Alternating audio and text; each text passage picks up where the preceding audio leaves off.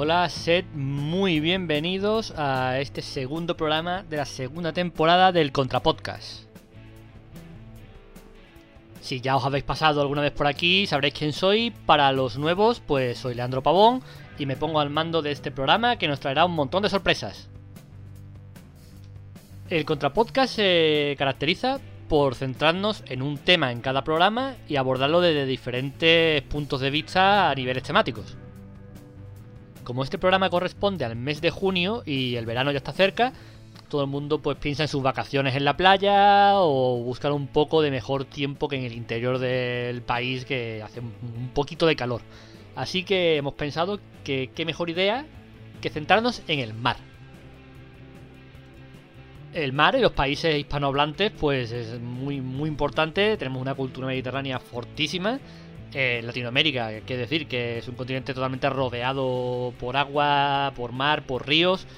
Así que hemos pensado que sentarnos en junio a hablar del mar va a ser muy interesante y conocerlo desde diferentes puntos de vista como la literatura, el cine, los cómics y los videojuegos. Fijaos la importancia que tiene el mar para las personas, que aquí el que os habla eh, ha estado viviendo un tiempo en Madrid, era una persona que ha nacido literalmente a pie de mar, yo he vivido a 200 metros de lo que es la playa. Y nunca le había prestado mucha atención, pero oye, fue a alejarme del mar y echarlo de menos una barbaridad. Quien nace cerca del mar eh, es muy difícil que lo dejen en el olvido. Eh, lo tenemos ahí y siempre si te alejas de él lo vas a echar de menos, eso está asegurado por la tradición pesquera que hay suele haber en esos sitios, por el olor a sal, la, brisa marina, eh, es, algo, es algo que quien no ha estado tiempo cerca del mar no puede saber. Y sobre todo estas circunstancias, pensad en quien vive en islas, que quien nos oiga de que vive en una isla, pues imaginaos la importancia de tener el mar que es que está totalmente rodeado de, de él aunque haya personas que tengan mucha relación con esa isla o una isla en concreto y no sepa lo que sea vivir entre sus aguas. Con esto quiero contaros la historia relacionada con una isla y el escritor y articulista del país, y asiento en la RAE, eh, Javier Marías. Javier Marías es un tipo, llamémosle peculiar, dejémoslo ahí, ¿vale? Eso sí, eh, es un genio de la literatura pero lo que no sabía, ni podía sospechar, que gracias a su talento literario eh, iba a ser nombrado rey de la isla de Redonda. En 1997, Javier María fue coronado como rey de la isla de Redonda, y es que esta isla tiene una historia muy, muy atípica. A mediados del siglo XIX, el padre del escritor Matthew Phipps Shale, eh, que era banquero de la isla de Montserrat, que estaba por allí cerca de las Antillas, cerca de la isla de Redonda, compró este terrenito a la reina de Inglaterra. El mismo día que nació su hijo. Que a los 15 años, pues heredó ese trono convirtiéndose en Felipe I. Este Felipe I, que en realidad era el escritor Matthew Phipps eh, pues creó una nobleza intelectual rodeada de, de intelectuales de la época, de escritores y tal. Y en 1947, el año en que murió, el trono de esta isla pasó a manos de su discípulo John Gasworth, que se convirtió en Juan I.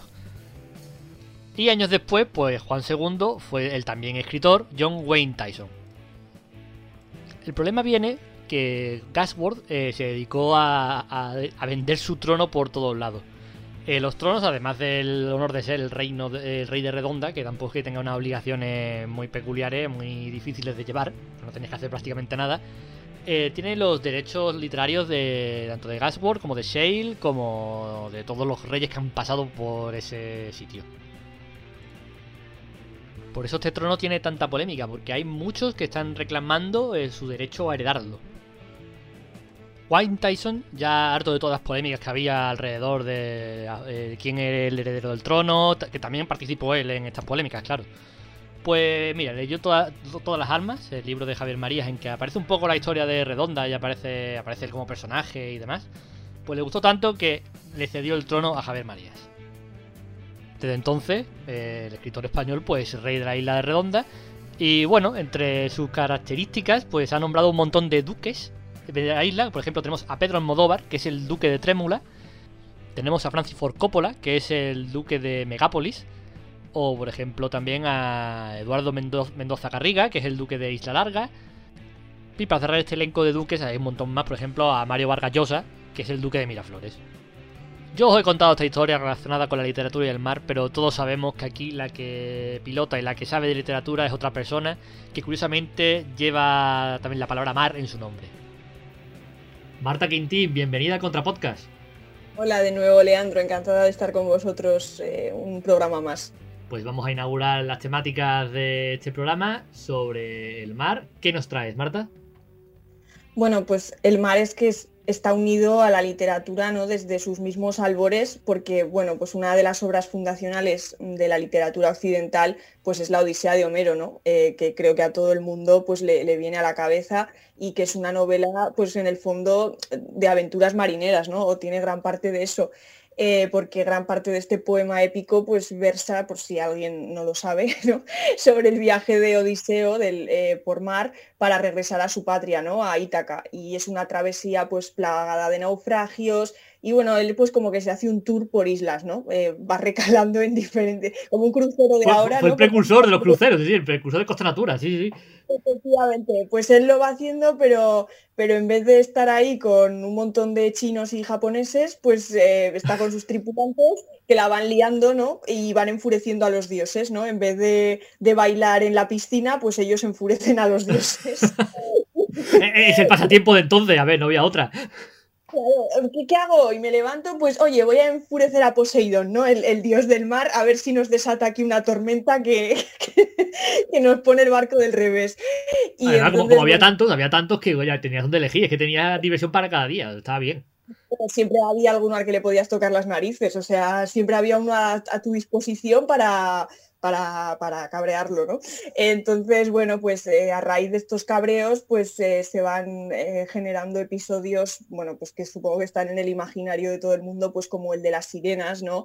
Em, que atraían a los marineros hacia las rocas para para que, para que naufragaran y, entonces lo que hicieron eh, pues fue taparse los, los oídos con, tapones de cera para no sucumbir a ese canto y Odiseo, eh, bueno, que es el Ulises, ¿no? Eh, o sea, la gente habitualmente lo conoce más por, por el nombre latino que es Ulises, pero, pero en la Odisea, que, que de ahí le viene el nombre al poema, es Odiseo, y entonces pues se hace atar al mástil Em, pues, para, pues para aguantar ahí ¿no? el, canto de, estas, de, estas, eh, de estos monstruos mitológicos. Y luego también pues eh, los monstruos marinos Escila y Caribdis, ¿no? Que, estaban como cada uno a un lado de, un estrecho y, entonces pues eh, o, morías a manos de uno o a manos de otro bueno, en fin, fue sumando peripecias de estas, ya si al hombre pues le costó 10 años, nada más ni nada menos, llegar a su casa, ¿no? A Ítaca.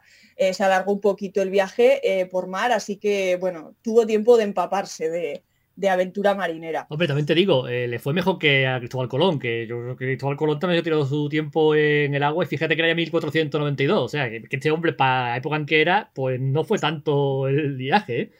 No, no, lo que pasa es que se entretuvo el hombre, ¿eh? o sea, porque 10 años y además estaban ahí su mujer y su hijo esperando y él, sí, sí, ya, ya llego, ya llego. Eh, pero bueno, y, bueno, y luego también pues hay muchos otros ¿no? viajes por mar en la mitología griega, eh, también muy accidentados, por ejemplo el del héroe Jasón, junto a los argonautas que, que, se embarcaron hacia la Cólquida para conseguir el vellocino de oro. Y, por ejemplo, pues aquí es muy famoso el episodio de las rocas azules, ¿no? que son dos enormes peñascos flotantes que están en constante movimiento y que chocaban entre sí y entonces pues podían aplastar a todo aquel que osara pasar entre ellos. ¿no? Era como una especie de pinball ahí con, las rocas azules. que lo oye, que los griegos, verdad, que fue muy adelantado, ¿eh? El pinball, que si viaje, pues fueron muy adelantados, ¿eh? Madre mía. Fueron visionarios, todo está en los griegos, o sea, todo está ya, todo lo que parece que ahora que estamos aquí descubriendo la rueda, todo está ya en los griegos y en su literatura, ¿no?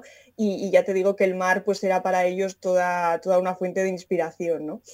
Em, y bueno, este mar concebido pues como una gran peripecia, pues una llamada de la inmensidad, de lo desconocido, de ponerse a prueba el, hombre, pues eh, esta concepción hizo fortuna ya mucho más tarde, en el siglo XIX, porque es cuando hicieron el agosto pues las novelas de aventuras, ¿no?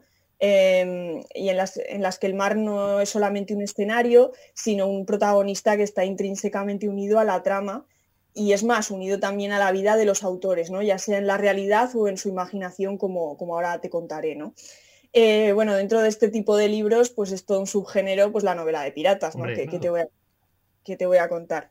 Eh, no hay más que pensar pues, en La isla del tesoro de Robert Louis Stevenson, quien empezó a escribirla, todo hay que decirlo, bastante alejado del mar. Eh, o sea, no es que le sirviera de inspiración la brisita marinera, ¿no? Estaba concretamente en las tierras altas escocesas en un verano bastante frío y lluvioso de 1881, como suelen ser los veranos ahí, me imagino, ¿no? Un poco de la zona no estaba en, vuestra, puesta del sol. Venidor tampoco era, ¿no? Venidor no era Marbella, no, no, El tío lo que es ambientarse, ambientarse no se ambientó mucho. No, no, estaba ahí un poco, bueno, eh, acoquinado el hombre, ¿no? Con tanta lluvia y estaba pasando el verano pues con su familia en una casita de campo y su pasatiempo pues que consistía en escribir una historia entre todos pues porque ya que no se podían bañar ni supongo que hacer nada, pues, pues les dio por escribir, ¿no? Que, es una alternativa como otra cualquiera.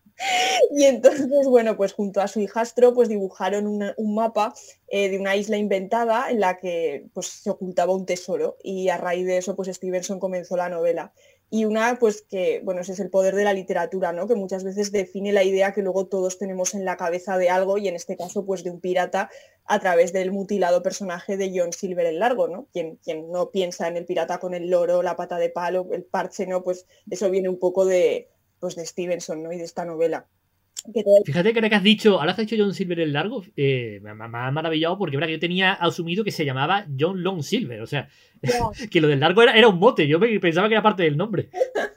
Eh, pues sí, bueno, depende, pero sí, claro, yo creo que es un, epíteto ¿no? que, le daban al, pirata, John Silver el largo, John, el Juan el plateado, ¿no? Podríamos decir. Nos ponemos aquí a traducirlo todo.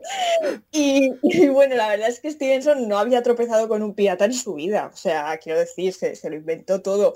Eh, sin embargo, sus descripciones de la navegación y de los marineros sí que resultan bastante convincentes eh, porque su padre y su abuelo habían sido ingenieros de faros y entonces él viajó con frecuencia con ellos a, lo largo de Escocia em, pues para inspeccionarlos. Y de hecho, dos años antes de escribir La Isla del Tesoro se había cruzado el Océano Atlántico. O sea que, bueno, algo, algo de idea eh, tenía, aunque no se hubiese cruzado con muchos piratas. Hombre, saber que el mar estaba salado, por lo menos eso sí lo dominaba. Todo eso lo dominaba. Pero vamos, que entre Escocia y los faros, el hombre yo creo que cogió la literatura un poco como vía de escape, ¿eh? porque tenía que estar un poco, un poco amargado. Sí, hombre, si su vida es revisar faros, o sea, a ver, que sea apasionante, pero apasionante para un rato, me imagino, no puede... Algo tenía que hacer.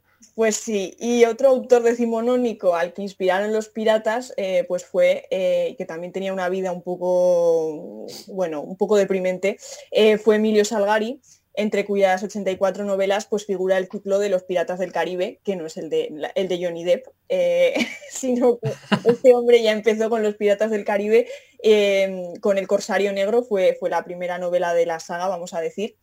Y estos títulos, eh, pues bueno, con ellos quiso suplir sin duda la vida trepidante que a él le hubiese gustado llevar. De hecho, se hacía llamar el capitán Salgari, pero lo cierto es que nunca aprobó el título de capitán de gran cabotaje. O sea, era un fake, pero, pero tremendo. Ahora que estamos en la era de la posverdad, pues Emilio Salgari ya se inventaba las cosas, pero sin ningún tipo de pudor, vamos. Es que, me lo imagino, eh, el típico colgado este que vive en su casa cerca del mar con su gorra de capitán y tal, pero que está ahí pero porque le gusta eso. Es que me imagino de esa forma, tenía que, tenía que ser un poco colgado este hombre. ¿eh? es que bueno, eh, quien tenga ganas y tiempo que, investigue su vida, porque el pobrecito, la verdad es que, bueno, las pasó canutas, solo te voy a decir que se suicidó haciéndose el araquiri, o sea que con eso ya te he contado todo, ¿no? Pero la verdad es que, bueno, un colega suyo, él era periodista y un colega de la competencia se atrevió a burlarse de él, ¿no? Pues eh, como el colgado que supongo que pensaban que era, escribiendo, dice ser almirante y no es ni siquiera grumete. Bueno, el bueno de Emilio eh, se lo tomó un poco mal porque lo abofeteó en público y lo retó a un duelo con floretes. Como en los Simpsons. Porque en el siglo XIX las cosas se arreglaban así. O sea, a ti te insulta, ahora la gente se insulta en Twitter y tal, eh, pues es que, pero yo creo que, claro, si ahora te expusieras a que te citaran a un duelo, la gente en Twitter se cortaría más. Hombre, claro. O sea, porque tú dices, te, cagas en la madre de alguien y te dice, al amanecer yo llevo pistolas, tú el padrino, y, la gente se cortaría, la gente no, no insultaría tan alegremente.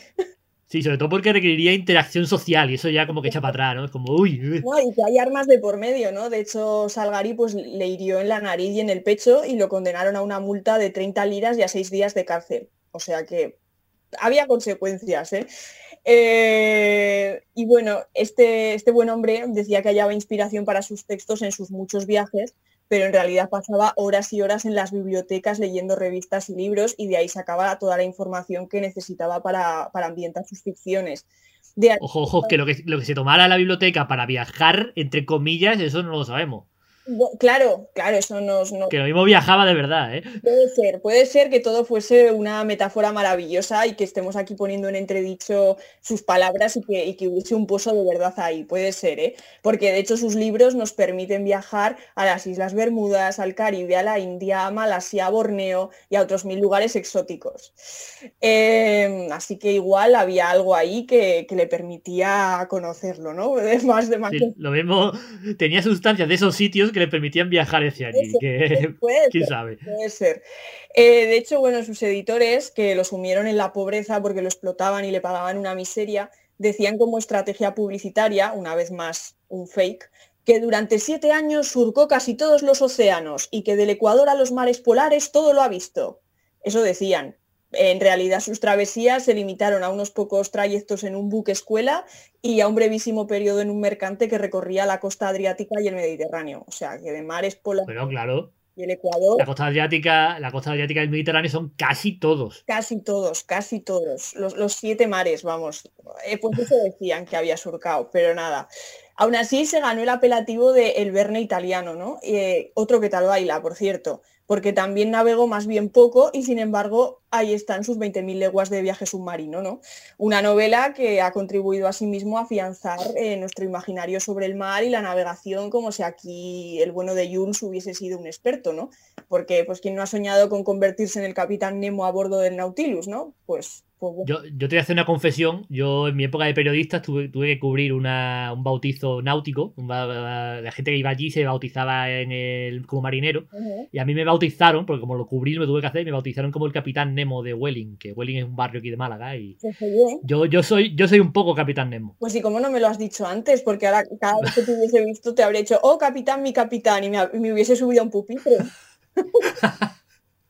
Pues eso para la siguiente que nos veamos, ¿eh? por favor. Que soy, capitán de mentirijilla, pero capitán. Me comprometo aquí delante de, bueno, de todos los oyentes del Contrapodcast de que la próxima vez que yo me encuentre con Leandro Pavón me subiré, me encaramaré a la mesa más cercana que tenga mano y le diré, oh capitán, mi capitán. Me comprometo. Eh, en una época en que hay cámaras con móviles, móviles con cámara, perdón, eh, cuidado con lo que dices, ¿eh?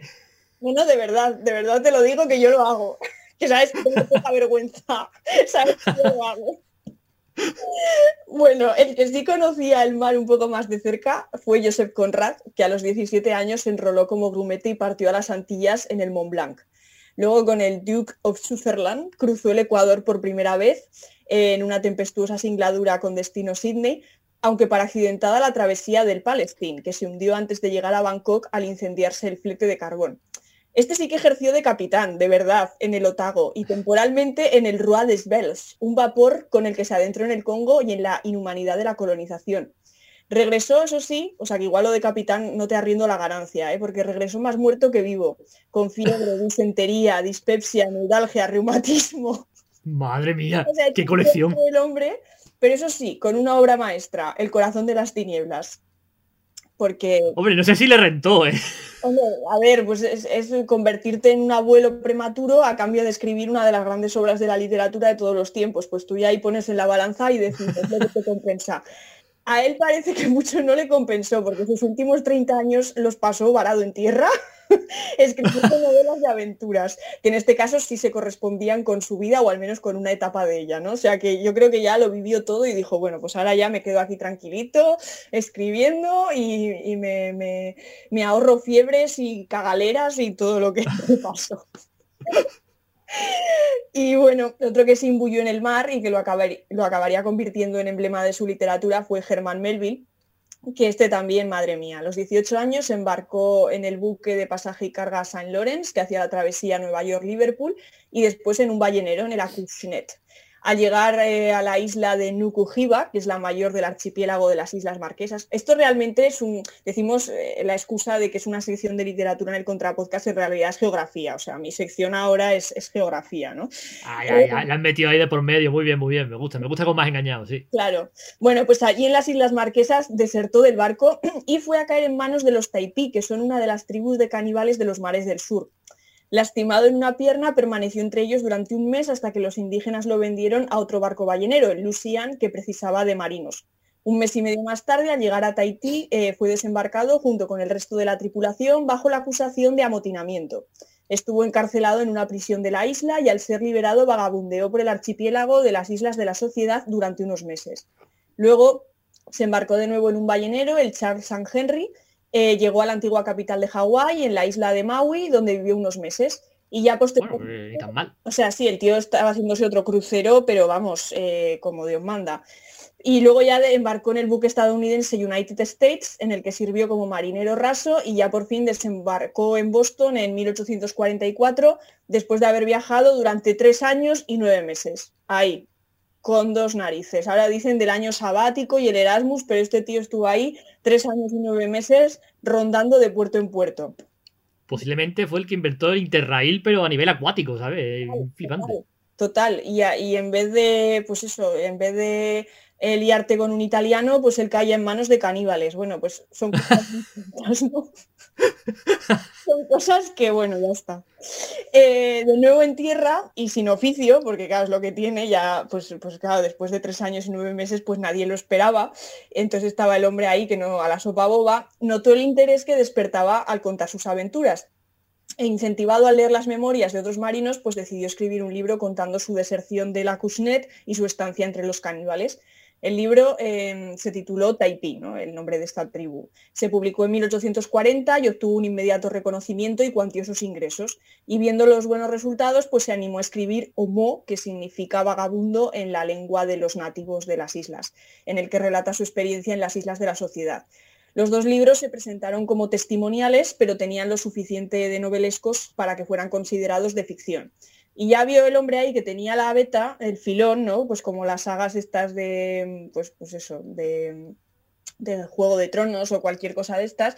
Y entonces en su tercera obra, Mardi, pues continuaba con el tema de los mares del sur. Pero su carácter un tanto alegórico, pues no agradó esta vez a la crítica ni al público. Y sin embargo, el fracaso no lo desalentó decidió recuperar su prestigio como escritor y redactó en cuatro meses dos libros que sumaban 700 páginas entre los dos, Red Barn y White Jacket, que siguieron la línea de las anteriores obras eh, basadas en sus experiencias en el mar. Todo ello escondía intentos deliberados de atraer lectores, eh, ya que se amoldaban a géneros populares en la época. Pero su declive como escritor tras esos éxitos iniciales se redondearía ya en 1851 con Moby Dick, que fue un rotundo fracaso comercial. Y sin embargo, esta, sí, sí, sí, fue un rotundo fracaso.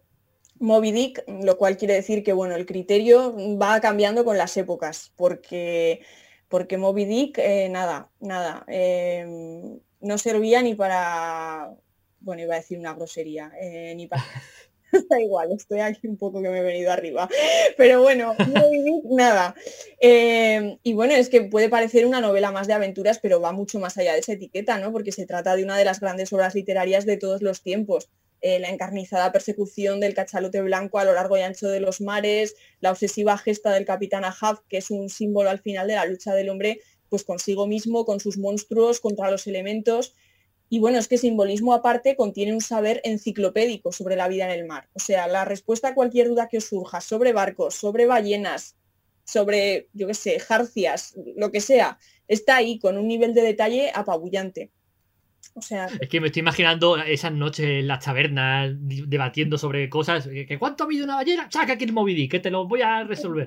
Esos son, eh, son, los móviles de antaño, son los móviles de antaño. Me, gusta, me gusta. Era, era de verdad, eh, yo que vamos, lo he leído, lo disfruté muchísimo y es que es, impresionante el, saber que hay contenido en, esa novela, ¿no? Es que era más una enciclopedia que, que una novela. Y bueno, Melville, nuestro marinero, mm, después de, tantas, de tantos viajes de aquí para allá, pues acabó empleado como inspector de aduanas. Un puesto en el que permanecería la friolera de 19 años, alejado desde luego de la borda de un navío, ¿no? O sea, al final acabó viajando por las, por las mercancías que, le llegaban, ¿no? es lo más cerca que volvió a estar de un viaje. Pobrecillo. Pobrecillo. Y bueno, además de aventuras, de lo ilimitado, pues el mar representa muchas otras cosas. Sin ir más lejos, es lo contrario, un auténtico carcelero para Robinson Crusoe, ¿no? El náufrago en su isla, una isla que ya no encierra un tesoro como en el caso de la de Stevenson, sino soledad, ¿no? Eh, y también puede encarnar, pues vamos aquí en el Contrapodcast, hasta ahora nunca habíamos eh, hablado de poesía, pues hoy lo vamos a hacer eh, con José Despronceda y su canción del pirata, ¿no? A otro al que le resultaban sugerentes los piratas, cuando dice que es mi barco mi tesoro, que es mi Dios la libertad, mi ley la fuerza y el viento, mi única patria, la mar, ¿no? Eh, yo creo que puede ser el, fragmento de poesía más conocido de la literatura española, sinceramente. Probablemente, probablemente. Y, una patria perdida, el, mar también lo es para Rafael Alberti, ¿no? En su poemario Marinero en Tierra, que está preñado de nostalgia por ese mar, de lo que dan fe los siguientes poemas. Uno que se titula Recuérdame en alta mar. Recuérdame en alta mar, amiga, cuando te vayas y no vuelvas, cuando la tormenta, amiga, clave un rejón en la vela, cuando alerta el capitán ni se mueva, cuando la telegrafía sin hilos ya no se entienda, cuando ya al palo trinquete se lo trague la marea, cuando en el fondo del mar seas sirena. Muy bonito. y Alberti, era muy grande, Alberti era muy grande. Y otro también de él, de este poemario, que, se, que me gusta mucho, que se titula Si mi voz muriera en tierra y es, si mi voz muriera en tierra, llevadla al nivel del mar y dejadla en la ribera. Llevadla al nivel del mar y nombradla capitana de un blanco bajel de guerra. Oh mi voz condecorada con la insignia marinera. Sobre el corazón un ancla y sobre el ancla una estrella. Y sobre la estrella el viento y sobre el viento la vela bueno, siempre leer poesía es, como muy bonito, ¿no? Sí, sí, sí, sí, no. Y, tú que la sabes leer, pues de verdad que la haces genial, ¿eh? Me, gusta, me gusta esto que hayas metido poesía, de verdad, ¿eh? Sí, sí, sí. Y hablando del miedo que tenía Alberti a morir en tierra, ¿no? A que su voz muriera en tierra, y a diferencia de todos esos escritores que hemos visto que pretendieron hacer del mar un modo de vida, ya fuera real o imaginario, y poblarlo ellos mismos de miles de vidas, ya fuera la de un corsario, un capitán o una ballena blanca, pues también hay poetas que ven en él, en el mar, el lugar al que todos iremos a descansar. Desde luego Jorge Manrique en las coplas a la muerte de su padre, cuando afirma, nuestras vidas son los ríos que van a dar en la mar, que es el morir. Y también Antonio Machado, con cuyo poema Retrato eh, me quiero despedir, diciendo, y cuando llegue el día del último viaje y esté al partir la nave, que nunca ha de tornar, me encontraréis a bordo, ligero de equipaje, casi desnudo, como los hijos de la mar. Pues después de este último pasaje Antonio Machado, me... Se me ponen los pelos como escarpias con este Pues, joder, Marta, me ha encantado la sección. Eh, yo creo que hemos aprendido todos mucho, pero muchísimo. Un viaje, un crucerito, ¿no? os, he hecho. Sí, después, después de ya casi dos años encerrados, pues oye, nos has transportado a viajecitos en, medio del mar que por lo menos nos ha dado un poquito la brisa. Genial, pues me alegro muchísimo. Muchísimas gracias, Marta. A vosotros, un beso.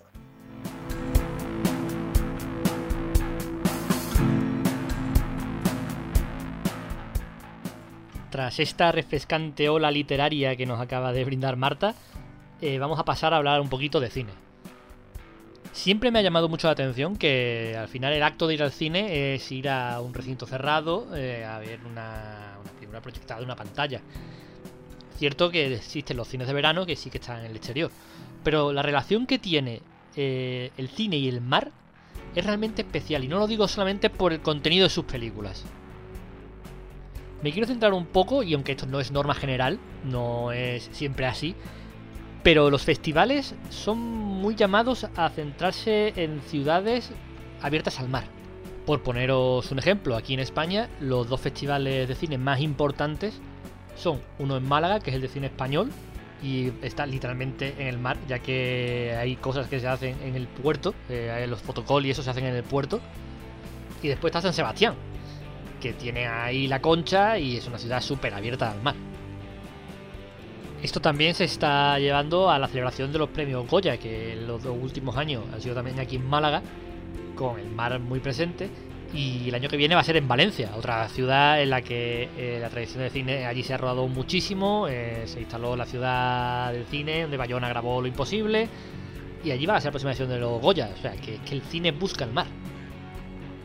Pero no solamente es el caso español, si nos ponemos a analizar también a nivel europeo, bueno, la Berlinale pues no, no está cerca del mar, pero eh, los festivales más importantes sí que están pegados a la, playa.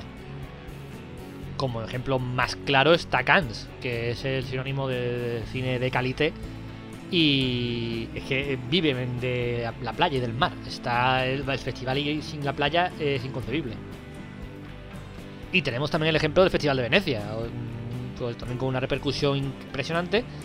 Y ahí lo tienes, eh, una ciudad que está casi, casi, que es el mar, en sí ya la ciudad. Por eso, cine y mar, mar y cine están muy ligados y a ver qué nos cuenta nuestro compañero y cómo ha relacionado estas dos materias. Borja Jiménez, bienvenido al Contrapodcast. Muy buenas, Leandro. Muy bien hallado. Aquí estamos de nuevo este mes que te tengo que decir que eh, me has puesto un tema muy interesante que me ha, me ha dado que pensar mucho, pero creo que eh, he dado en el clavo ¿eh? con, con, el enfoque que, que, he escogido. Si es que la sangre malagueña que tenemos la unimos al mar y claro, es que tiene que salir de algún lado, es que nos tiene que, nos tiene que brotar las ideas. ¿Qué, qué pues has mira, pensado? ¿Qué has pensado? Es que ahora que lo dice, eh, no, no lo he mencionado, tío, y acabo de caer ahora, pero el mar Mediterráneo... Mmm, hay una película de 1991, creo que es, que se llama Mediterráneo, que creo que es una comedia, tengo que buscarlo, tío. Eh, y ganó el Oscar a Mejor Película Extranjera, quiero recordar. Se llama Mediterráneo, la, la buscaré. Y por supuesto, Mamma Mía, tío. Un oh, clásico. Es verdad. Yo, yo sí, recuerdo sí, una serie que había en Telecinco que se llamaba Mediterráneo, que se grababa en el Selbu, oh, en, en Benalmádena o en Estepona, no me acuerdo en cuál de los dos era. Buah, madre mía, qué serie. Muy heavy, muy heavy. Pero mira, eh, la verdad es que el mar pues tiene una estrecha relación con la cultura en general, obviamente, y, y con el cine en particular, que es lo, es lo, que nos atañe ahora mismo. Y yo quiero hacer un breve repaso rápido con películas relacionadas con el mar y luego nos vamos a meter en la mandanga buena porque eh, te he traído un, un, género maravilloso. Uy, me tiene en ascuas. pues sí, eh, eh, ya te digo, un breve repaso porque entre las películas que nos hablan de la vida en el mar, pues eh, como no resaltar el clásico de Disney La Sirenita de 1989, Hombre. que reformulaba el cuento de Hans Christian Andersen y suponía un, el inicio ¿no? de una nueva edad de oro para, para Disney que estaba de capa caída durante varias décadas. Y es una película a la que yo le tengo mucho cariño, La Sirenita, mucho cariño, porque es de las películas que yo más veces vi cuando, cuando era pequeño. Estaba eh, puedo decir que Ariel era un, una de mis primeras crash. Yo creo que de todos, ¿eh? Sí, pero eh, quiero recomendar también la versión de Hayao Miyazaki, Ponio en el acantilado, eh, que Miyazaki realmente no adapta como tal, ¿no? El cuento de Christian Andersen. Coge algunos elementos clave de, de la historia, añade, como siempre hace en sus películas, un buen puñado de mitología japonesa, europea y su propio imaginario y la película, la verdad, el resultado es una cinta muy entretenida, muy educativa, una animación excepcional. Eh, yo creo que en lo que es la animación tradicional eh, hecha a mano puede estar de los picos más altos de toda la historia del cine. Y no sé si tú la has visto, poniendo el acantilado. No, es de las pocas de Miyazaki que todavía no he visto. La tengo, la tengo ahí pues, pendiente. Te recomiendo que la veas y sobre todo por una escena que es memorable, que quizás no ha visto la película pero la, la reconoce, que es en una escena en la que el mar está desatado ¿no? Eh, está el, el, niño protagonista va con su madre, que la madre va conduciendo en el coche, en una especie de montaña, el mar, las olas chocando contra, contra la montaña, y se ve de repente a Ponio, que es la, la niña protagonista, la sirenita, por así decirlo, eh, corriendo por encima de las olas. Y las olas se van transformando en, en, en peces, y la, la, música, que siempre el, el, compositor que trabaja con Miyazaki es Joe Hisaishi, que le da ese toque eh, magistral a sus películas.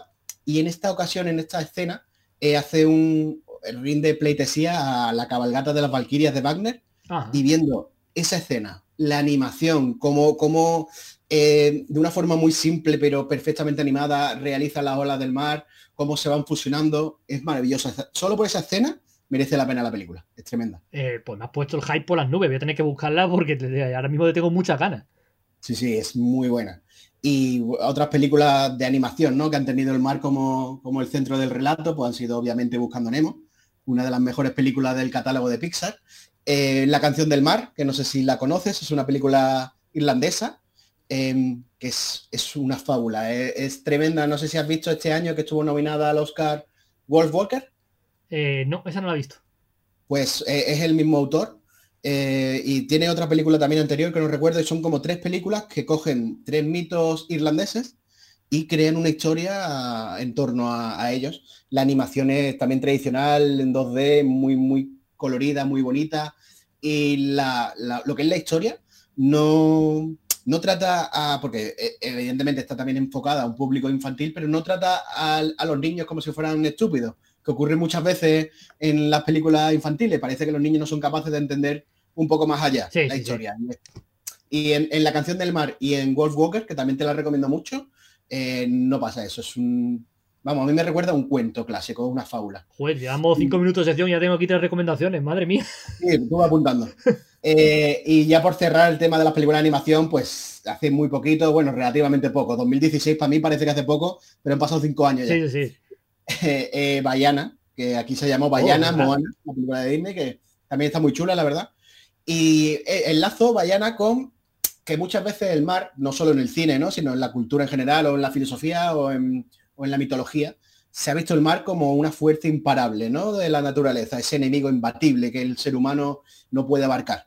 Y en el cine, pues, lo podemos ver ejemplificado, pues, yo que sé, en lo imposible de, Bayona, en la vida de Pi. Eh, ¿La has visto? Sí, sí, sí, espectacular. Además la vi en 3D, la vi en 3D y me agradecí mucho verla en 3D. ¿eh? Sí, para quien no la conozca, la vida de Pi, pues la historia de, un chico que eh, hay un naufragio en el barco en el que iba con su familia y con varios animales del, circo, creo que era un circo, un zoológico que tenían, y de repente se queda él en una, en una, una barca de esta de rescate, a la deriva, eh, junto con una mona que está un poco ya eh, chunga, y un tigre. Eh, y la verdad es que la película es eh, tremenda, es muy buena. Sí, sí, sí. Y una fotografía espectacular, una dirección genial. A mí es que me, flipó. Muy buena. Y por supuesto, el Náufrago de, Tom Hanks. También, bueno, podemos hablar de la relación del hombre con el mar a través de la navegación, ¿no? En películas como 20.000 leguas de viaje submarino, Master and Commander, varias versiones cinematográficas que ya hemos visto de la Odisea de Homero, o por supuesto Titanic de James Cameron, en el que en esa tabla no cabían Leonardo DiCaprio y Kate Winslet. Con lo pequeñico que era ahí Leonardo DiCaprio no va a caber. Digo yo, ¿eh? o, por ejemplo, ¿qué sería, no? De la piratería sin el mar. La saga de Piratas del Caribe. O piratas un poco más contemporáneos que hemos visto en Capitán Phillips. Oh, sí, por ejemplo. sí, exactamente. Y ya te digo, pues podemos ver el cine, eh, o sea, el mar en el cine como metáfora, con Mar Adentro, Manchester by the Sea. Eh, podemos encontrar criaturas acuáticas como la criatura de la forma del agua, superhéroes venidos del mar como Aquaman, o incluso eh, una película relacionada con el mar que, puede, que arruinó una carrera completamente, que es Waterworld. estaba esperándola, estaba esperándola. Sí, señor. Por supuesto, por favor, como no íbamos a hablar de, Kevin Costner y Waterworld. Que yo hace mucho que la vi, hace mucho, y creo que solamente la he visto, no, una o dos veces la habré visto. Y no la recuerdo tan tan mala, tío. Sí, es que muchas veces se, crean esas bolas y esa tal de que son tan malas que después las veces tú, oye, pues ni tan mal, ¿sabes? Ah, totalmente, es que esa es la expresión, ni tan malo, oye. Y mi recuerdo no es tan malo. Pero, por supuesto, si hay una película que nos recuerda al mar, nos recuerda al verano y a éxito de taquilla, evidentemente, ¿cuál es? Eh, estoy pensando, estoy pensando, pues ahora mismo no se me viene ninguna a la cabeza. Ya tú, se me viene Infierno Azul. Te digo Steven Spielberg. Eh, me has pillado fuera de juego totalmente, ¿eh? Ah, bueno, claro, claro, claro, tiburón, tiburón, tiburón, tiburón, es verdad. No, me, no me acordaba, no me acordaba que Spielberg había dirigido Tiburón. Considerada el primer blockbuster de la historia. Y, aunque no te lo creas, Tiburón de Steven Spielberg, que es una maravilla de película, nos abre una puerta muy, muy, muy oscura aquí en el Contrapodcast al subgénero de películas de tiburones. me voy a traer mi paquete de palomitas. Sí, y aquí yo quiero hacer un inciso para todos los que nos, estén oyendo. Eh, recomiendo pues, abrirse un blog de nota en el móvil, eh, em, en el ordenador, un documento de Word, o si son más analógicos, coger papel y lápiz porque los títulos que vamos a nombrar ahora es que no tienen desperdicio alguno. A ver, a ver, voy a, voy a Estás abrirlo- preparado, ¿no? voy a abrirlo aquí, ya tengo boli. Bueno, claro, bien. va a ser una lista diferente, porque claro, tengo aquí puesto las de Miyazaki y tal. Ahora tengo que coger otra hoja aparte, No, ahora- no las voy a ahora mezclar. esto, es otro nivel, es otro nivel. Eh, vamos a empezar con un clásico contemporáneo para mí y creo que muchos de los que hemos crecido en los 90 la hemos visto y seguramente tú también la hayas visto en el cine, que es Deep Blue Sea. Pues no, no la he ni visto. Fíjate lo que te digo. Muy mal, Leandro, muy No, mal. ni Es- la he visto porque me parecía tan mala cuando la vi de chico que no me llamaba nada. Y la he dejado ir pasando, pasando, pasando y no la he echado de menos, la verdad. Pues eh, la premisa de Deep Blue Sea, eh, que como vamos a ver un poquito más adelante, es muy recurrente en este tipo de películas, nos narra las aventuras de un científico, en este caso la doctora McAllister, estaba buscando la clave para la regeneración celular del tejido humano y no tiene otra cosa la mujer que eh, modificar el ADN de los tiburones.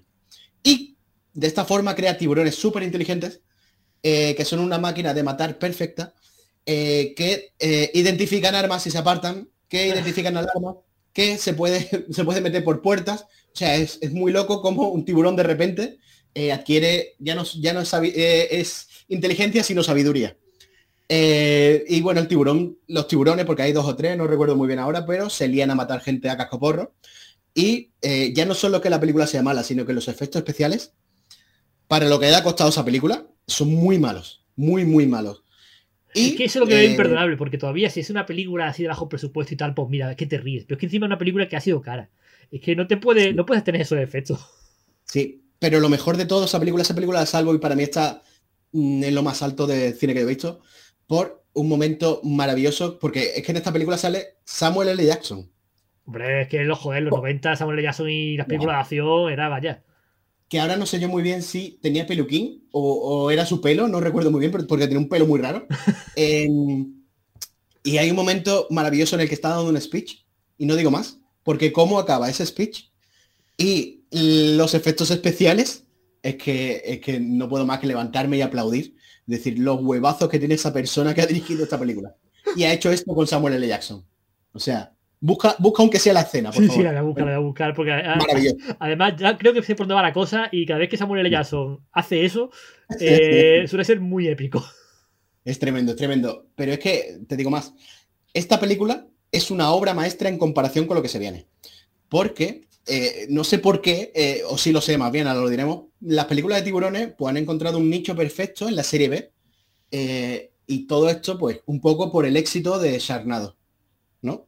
Ah, sí, que estamos, no quiero- estamos hablando de películas muy modernas, porque, bueno, si hay el éxito de Sernado, Sernado no es de hace tanto. O sea, Sernado fue No, no, pero es que de, de 2015 a esta parte han hecho muchísimas películas, telefilm, la mayoría de ellos, lamentables. Y, y ya te digo, no me quiero meter mucho en la saga Sharnado porque mm, la mayoría de gente ya la conoce, sabe de qué va el tema. Quiero ir descubriendo joyitas ocultas, ¿no? Como, por ejemplo, apunta el primer título. Tiburones en Malibu. Bueno, ¿Es solo el título? Sí. bueno, bueno, Tiburón en Malibu suena bien, suena bien. Sí, suena bien, es tremendo, es un telefilm de 2009 y yo mm, puedo decir sin temor a equivocarme que esta película está en el top 10 de las peores películas que yo he visto en toda mi vida, desde que tengo uso de razón. Y has visto No, unas cuantas, eh, ¿eh? Has visto unas cuantas que lo sé ¿En yo. Pues eh, en el top 10 seguro. Eh, de repente un buen día pues hay un tsunami en Malibú y es- ese tsunami despierta una especie de tiburón prehistórico que se creía extinto y ese tiburón y esos actores nos van a dar algunas de las escenas más vergonzosas de la historia del cine, de la historia de los telefilms, de la historia de cualquier cosa que tú puedas imaginarte. Es, es mala, pero hasta, hasta un punto en el que da la vuelta y es buena, ¿sabes? Esas son las mejores, esas son las mejores. que es buena. Y, y es que no da pie a, a lo bizarra de, la, de los a lo bizarro de los argumentos con estas películas, porque yo creo que dice, ¿qué se ha hecho con los tiburones? Esto, pues venga, vamos a duplicarlo, ¿no? ¿Qué, qué cosa más loca se nos puede ocurrir? Eh, el siguiente título, título, por ejemplo, El ataque del tiburón de tres cabezas. Y eh, para mí es un título muy bien puesto, muy descriptivo, porque es exactamente eso. Un tiburón con tres cabezas. Pero es que esa película ha dado pie a una especie de saga, porque sale eh, luego salió el tiburón de cuatro cabezas, el tiburón de cinco cabezas, el tiburón de siete cabezas, de seis cabezas. Hay tiburones con miles de millones de cabezas. Eh, pero yo quiero destacar el tiburón de tres cabezas, porque en esa película sale, y me pongo de pie, Dani Trejo. Adiós. Sí, pero es que hay un momento, hay dos momentos clave en esta película, ¿no? Y uno es eh, Dani Trejo, por supuesto, ya conocía en tal, y hay una escena en la que se enfrenta al tiburón con un machete, obviamente. El precursor de machete, muy bien. Por favor. Y bueno, no, es que es posterior a Ah, machete. Entonces está claro por qué tienes machete, claro. Y luego el cachondeo que hay con una escena que ya se ha vuelto un meme, que es un momento en el que eh, Dani Trejo no, no se cree, ¿no? Que exista un tiburón de tres cabezas. Y cuando lo ve, te mezcla ahí un poco, ¿no? El spanglish, el español inglés y dice, madre de Dios, qué chinga what. Dice, chinga what. Es, es- es maravilla, es poesía pura, vamos. eh. esa película que ya da paso eso a los telefilms de bajo presupuesto y la cosa se pone ya peliaguda, ¿eh? Te lo, te lo advierto, voy apuntando porque voy a pasar un poco rápido. Y estoy hablando de tiburones poseídos. Uh, uh, eso me El gusta esa título- mezcla, ¿eh? El título de una de ellas es Shark Exorcist. Y eh, me gustaría leerte el argumento porque es que es delirante. Eh, dice así. Una monja demoníaca desata el infierno santo cuando convoca al demonio a poseer un tiburón devorador de hombres. Ahora los nadadores inocentes son aterrorizados por el mal supremo. Por el mal supremo. Es que no le cambio ni una coma a este guion, por favor. Joder, es, digno de, de Es- leer y de leer el guion y después tremendo. de ver la película, ¿eh? Mira, he visto cortometrajes sin presupuesto con mejor calidad de fotografía que esta película. Te lo digo. Es, es horrible. Eh, eh, yo creo que está filmada, está grabada con una cámara de esta que grababa todavía en mini DV, ¿sabes? Eh, es ese plan. Pero es que de este palo encontramos Ouija Shark, Tiburón Fantasma y mm, yo sé que lo estaba esperando, Zombie Shark. Hombre, obviamente. que no puede faltar. Si hay castores zombies, ¿cómo no va a haber tiburones zombies? Hombre, pero mi película favorita de este subgénero es, atento, Sharkenstein. ¿Qué? Sharkenstein. Y en la sinopsis, por favor, te la leo de nuevo. Por favor, que te voy a preguntar exactamente por esta de qué trata. Por favor. En los últimos días de la Segunda Guerra Mundial, ojo, se hizo un experimento para armar a los tiburones. Pero, eh, en apariencia, eh, fue abandonado por científicos nazis. Ellos dijeron, venga, pues se acabó, se acabó el experimento, que vamos a perder la guerra. Pero, eh, 60 años más tarde, eh, eh, en un pueblecito perdido de la mano de Dios, pues había por, hay to- por ahí un neonazi que se dice, vamos a retomar ¿no? este, este proyecto y crea un ser formado por diferentes partes de los mayores asesinos de los mares. Un monstruo conocido como el Sharkenstein. Es tremendo. Es Yo maravilloso. no sé la clase de droga que la persona que escribió este guion eh, se mete, pero es gloria bendita. Es maravilloso.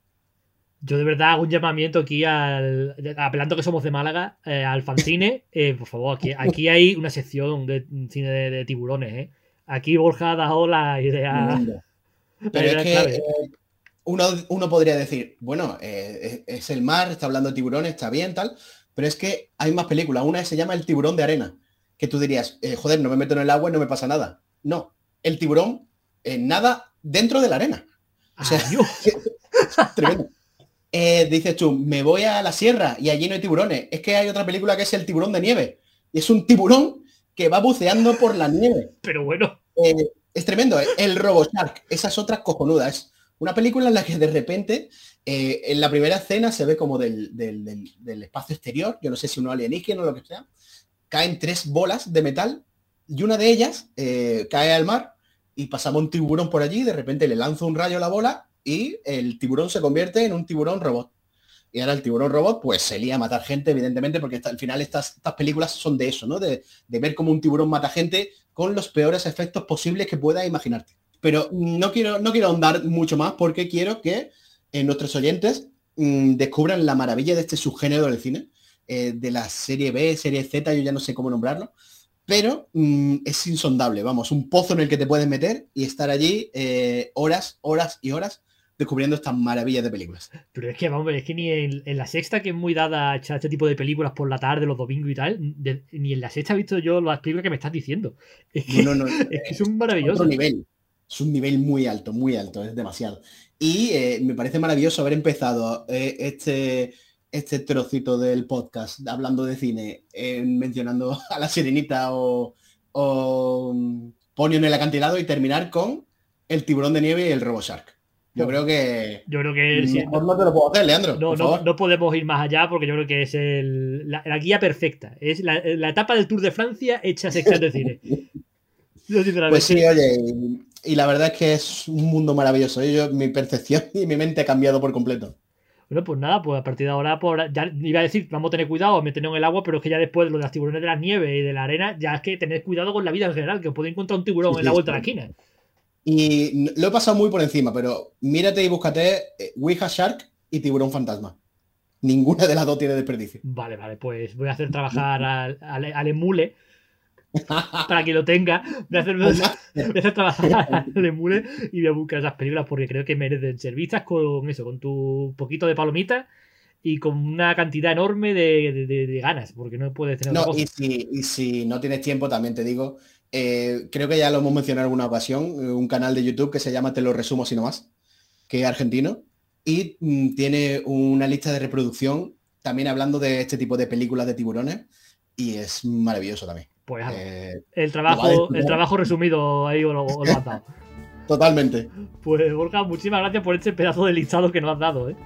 Sí, sí, y ya, vamos, estoy ahora mismo impaciente por el siguiente podcast a ver, a ver qué, qué me encuentro. A ver, a ver, a ver qué tema os propongo. Muchas gracias por pasarte. Muchas gracias a ti.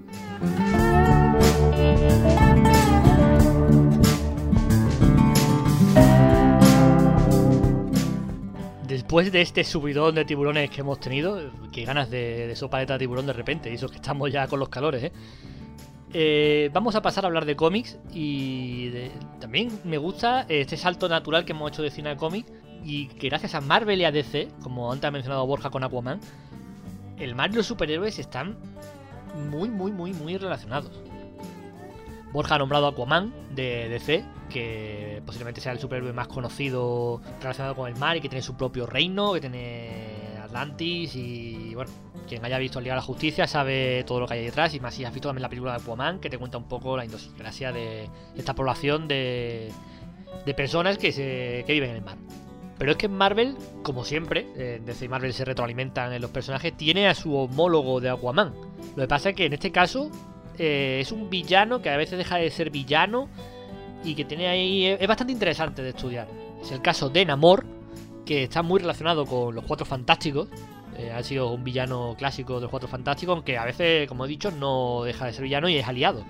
Fijaos hasta qué punto deja de ser villano para ser aliado, que incluso hay un escarceo amoroso con Sue Storm, que es la mujer de Ri- Richards, el líder de los Cuatro Fantásticos. Pero dejando a un lado los superhéroes, creo que nuestro colaborador habitual en cómics va a hablarnos de una cosa bastante alejada de todo esto. Javier Portillo, bienvenido al Contrapodcast. Muy buenas, caballero, ¿qué tal? ¿Cómo andamos? Pues muy bien, aquí que te voy a poner un compromiso, porque si en el anterior programa nos hablaste de una ciudad submarina y de su heroica protagonista, eh, ahora que hablamos del mar, que estás casi en ciudad submarina, que aquí qué va a pasar. Hombre, pues vengo a hablarte de un cómic que se llama Low. Que Imagínate, repito lo mismo. Remember, esto, esto para mí que me suena, ¿eh? Eh, no, eh, sor- sorprendentemente, o sea, yo te dije que en el otro programa se me ocurrieron dos cosas diferentes con madre. Aquí, cuando tú me has dicho mar, se me ha venido solamente una cosa a la, a la mente, se me ha ocurrido solamente una cosa. Y aquí, con permiso de Marta, me voy a meter un poquito en, en literatura, porque por mar yo lo he tenido que asociar, evidentemente, a Howard Philip Lovecraft. Cuando has dicho Howard me creí que ibas a hablar del pato, y ya he flipado. Ojalá. Ojalá, ¿te imaginas? Pero, pero, eh, Lovecraft, es una apuesta así importante, ¿eh? Eh, Lovecraft, eh, porque lo- o sea, todo el mundo conoce, bueno, o casi todo el mundo conoce a Lovecraft, al universo Lovecraft, al universo de su terror cósmico, al Chulut o Cthulhu o Tulu o como lo quiera llamar el que quiera. De hecho, También te digo que parece que al pobre le dio una embolia, ¿eh? Tanto Lulu y Lulu, Lulu, esto, que para poner nombres el pobre... Yo, yo te, te digo una cosa que cuando una- un día estaba hablando con, con- con un amigo sobre, sobre Chulut y sobre la pronunciación de Chulut, en plan de cómo se pronuncia Chulut. Y su respuesta creo que fue la más acertada y la que yo me arrodillo ante esa respuesta que fue. Realmente el aparato fonador humano no está preparado para verbalizar el nombre de este ser mitológico. Así que cada cual lo mencione como quiera. Pues mira, perfecto. Así que yo voy a hablar pues de, de- de, pues un poquito de Lovecraft, de el- ese universo y ese ecosistema que se ha creado dentro de ese terror cósmico y cómo ha influido sobre todo eh, pues en el cómic, que es lo mío, que es de lo que yo suelo hablar. Así que si te parece, pues vamos, vamos al lío. Pues genial, dale caña.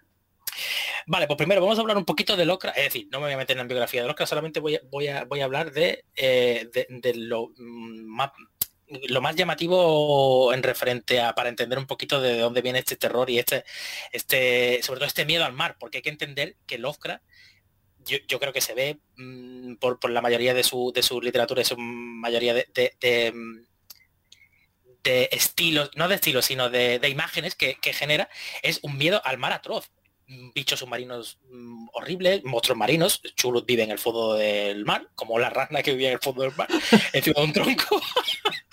eh, cultos y sectas al mar y tal. ¿De dónde le viene esta movida? Bueno, hay que decir que Lovecraft eh, estaba un poquito para allá, el hombre, pero también porque tenía un bagaje interesante. Dicen que la talasofobia, se llama por cierto, el miedo al mar, le puede venir de dos cosas diferentes. La primera era que su abuelo era muy aficionado a eh, literatura de, de, cultos religiosos donde se mencionaba mucho el mar y tal, y eso a él se le quedó un poco grabado desde pequeño. Y también otra de las cosas que dicen es que él era alérgico al pescado y eh, pilló una intoxicación muy muy gorda comiendo pescado. Y desde entonces, pues le tuvo mucho miedo al mar, mucho miedo a los pescados y mucha fobia a todo lo que tenía que ver, pues eso, con mojarse los pies. Tener miedo a los pescados, eso es peligroso, ¿eh? porque que una sardina te amedrente, te amedrente. Uh. Lovecraft no puede comer espetos. ¿Tú claro. piensas? Es eso? que tienes la vida fastidiada, vamos. Imagínate los que aquí en Málaga va a la playa, ve un chiringuito, ve un espeto y se cacojona vivo. Pues eh, le pueden venir ese miedo al mar, de, esas dos vertientes. También te, tenía como muchas mucha movidas que se van reflejando en su literatura, como por ejemplo la sexualidad que se refleja mucho en la literatura, que luego veremos en varios cómics. Esto dicen que puede venir también porque su madre de pequeño lo vestía de niña porque la madre quería tener una niña y tal. Lovecraft ha tenido una vida un poco regular y ha salido el hombre pues como ha salido. También un racismo loquísimo y una xenofobia loquísima que tenía que tenía Lovecraft, que esto nunca nunca es justificable ni cuestión ni, ni nada, el racismo ni nada. Pero bueno, a él le viene porque eh, pues vivía de familia de de, de, la burguesía colonialista y tal, sufrió también la liberación de, de, los esclavos y demás, y eso pues a él le afectaba, y tenía mucho, mucho odio a no solamente a la gente de color, a, sino a cualquier, otra raza. Y, eso es algo que también se refleja mucho en su literatura y, demás. Con todo esta maravillosa mente que tenía Lovecraft en su cabeza, no paraba de dar vueltas una persona inquieta, se genera lo que es el terror cósmico, lo que se conoce, y él inventa lo que es el, lo que se conoce como el terror cósmico, que es pues este tipo de terror que, que, que mama mucho de ese terror gótico y ese victor, ese terror victoriano que venía a lo mejor de Mary Shelley con Frankenstein, de, de Bram Stoker con Drácula y tal, pero él le da una vueltita de tuerca y le mete pues eso a lo que él le tenía tanto miedo, que es el mar, sectas y cultos religiosos al mar, seres mitológicos y monstruosos que tratan a la población como su ganado, su rebaño y demás.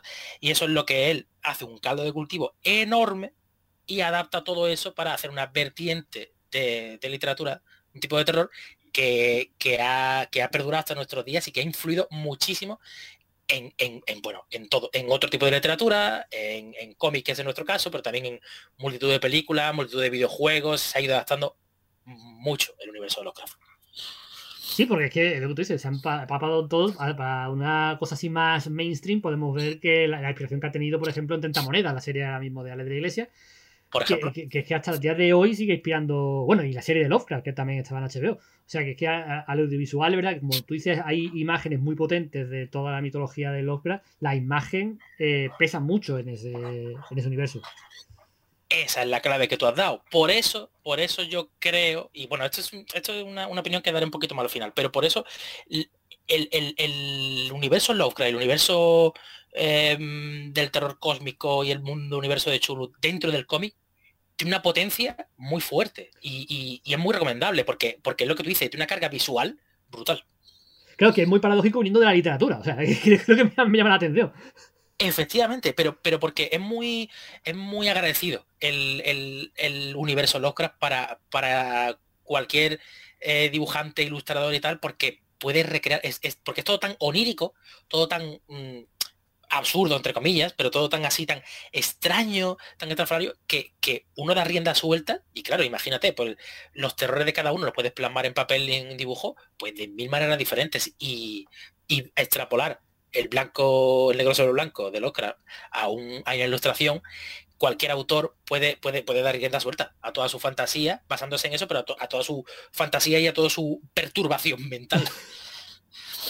Y de eso vamos a hablar, por ejemplo, hay varios... mm, mm, Creo que aquí hay en, cómic hay, dos hay dos eh, factores, o sea, hay dos ramas, que son lo que más nos vamos a encontrar, que son adaptaciones tal cual de los relatos de Lovecraft a los cómics, normalmente o adaptando una sola historia o como se ve un, normalmente un compendio de historias, esto se hace mucho. Eh, sobre todo en los mitos y relatos se hace mucho. En, en la hay una, por ejemplo, hay una antología de Lovecraft de, de norma, de norma editorial de varios autores de 2014 que está muy bien, que adapta, eh, que adapta esto. O, o incluso Eric Krieg, Eric Krieg en el 2012 hizo un, un relato, o sea, un tomo que se llama Desde el Más Allá y otras historias, donde, donde básicamente lo que hace es coger todos esos relatos y mm, pasarlos a esa forma visual narrativa. Es decir, nos vamos a encontrar, lo interesante de esto es que nos vamos a encontrar el mismo relato tal cual del Oscar, solo que, por decirlo así, es eh, como una novela visual, por decirlo de alguna manera. Hay que tener en cuenta que todos, todos estos compendios de cómic nos vamos a encontrar siempre, siempre, siempre los mismos relatos, Dagon, el color que cayó del cielo, el sabueso, el horror de Dunwich, la sobra sobre to- todos, es decir, mucha gente dice a lo mejor, ¿qué me puedo empezar a leer eh, para entender o para, o para conocer los, los relatos y los mitos de, de Lovecraft? Cualquiera. Es decir, lo- lo- las recopilaciones que normalmente hacen en cómic eh, siempre suelen coger los mismos. Pero porque, aparte de que son los más famosos y los más eh, conocidos, reconocidos por todos, son muy agradecidos, son muy agradecidos a la hora de dibujar. Quizá, por ejemplo, Kulbar, el, el autor Kulbar, hizo, se centró en dos relatos concretos, el de el caso de Charles Ward y el sueño de, de Cadet, que, que sí son relatos concretos y solamente hacen su, el tomo, es solamente de esos relatos. Pero lo que digo, eh, por regla general, todos los relatos te los vas a encontrar siempre los mismos, o casi los mismos, en todos los compendios. Te puedes encontrar cosas más raras, como por ejemplo Richard Corbin.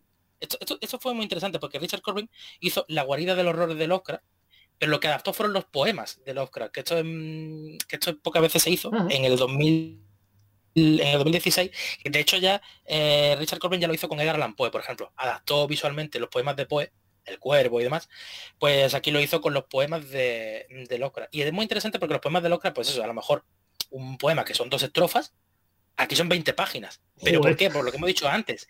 Pe- pero porque hemos dicho antes pero, pero no pero no de texto sino claro por visual. Porque porque el autor dice este poema de dos estrofas me da rienda suelta a imaginarme 20.000 cosas y lo plasmo como, como yo quiero. Y es muy guay porque luego te pone el, poema original y tú puedes comparar y decir, anda, mira qué guay, ya entiendo esto de qué va y tal.